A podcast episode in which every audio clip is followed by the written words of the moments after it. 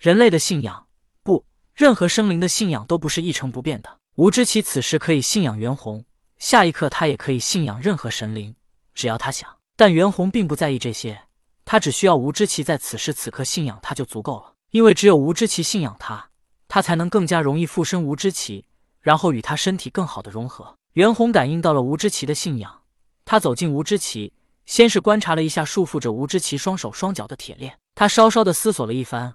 吴知奇纵然不能像他一样的随意变化，但吴知奇肯定能控制自己的身躯变大变小，也即是说，吴知奇无论变大变小。这些束缚他的铁链也一样会随着他变大变小。袁弘想了一下，吴知奇不能随意变化，他只能让自己的身体变大变小，所以他想脱离这些铁链很困难。但这些铁链对于袁弘来说并不算什么事，因为他只要附身吴知奇之后，便可以通过变成一条鱼来脱离这些铁链的束缚。因为他的变化是真的变化，而不是像吴知奇只是变大变小，但身体形态没有变化。袁弘又看了看吴知奇鼻子上的铜铃。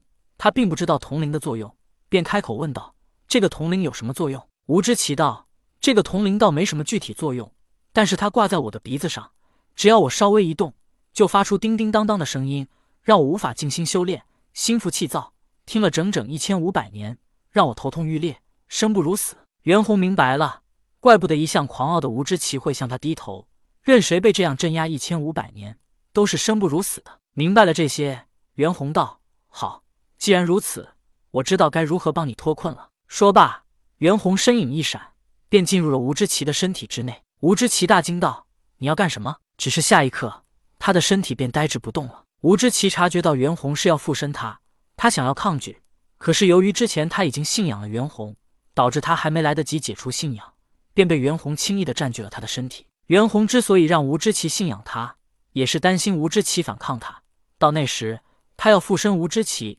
与吴知奇完美融合，那就千难万难了。下一刻，吴知奇的眼神与袁弘的一模一样。接管了吴知奇的身体之后，袁弘闭上了眼睛。片刻之后，他睁开眼睛，只见他的身体瞬间变成一条小鱼，脱离了黑色铁链的束缚。虽然变成了一条小鱼，可是袁弘的鼻子上依然挂着一个缩小的铜铃。铜铃对修为并没有什么影响。吴知奇讨厌铜铃，是因为他听了一千五百年，可是袁弘只是刚刚听到。对他来说并没有关系。相反，如果在战斗之时，铜铃发出叮叮当当的声音，还能扰乱对手的神智。而且这样叮叮当当的声音听得久了，也让袁弘感觉到烦躁，令他能发挥出他更大的实力，出手更加的狂暴。所以袁弘便没有除掉铜铃，他也根本就没想除掉铜铃的办法。何况他现在已经助吴知奇脱困，也做到了自己答应的事，铜铃在不在又有什么关系呢？袁弘附身吴知奇。变成一条小鱼，向着远处游去。接下来，他只要找到杨戬，打败他，或者被他打败，便能了却了自己的心事。话分两头，杨戬自从与玉鼎真人脱离了师徒关系之后，他便与梅山六怪一起来到了人间。六怪已经死后封神，但他们却被玉帝派到了杨戬的身边，所以杨戬也知道玉帝的心意，便是让他建功立业，将来能名正言顺的到天庭为官。与玉鼎真人脱离了师徒关系。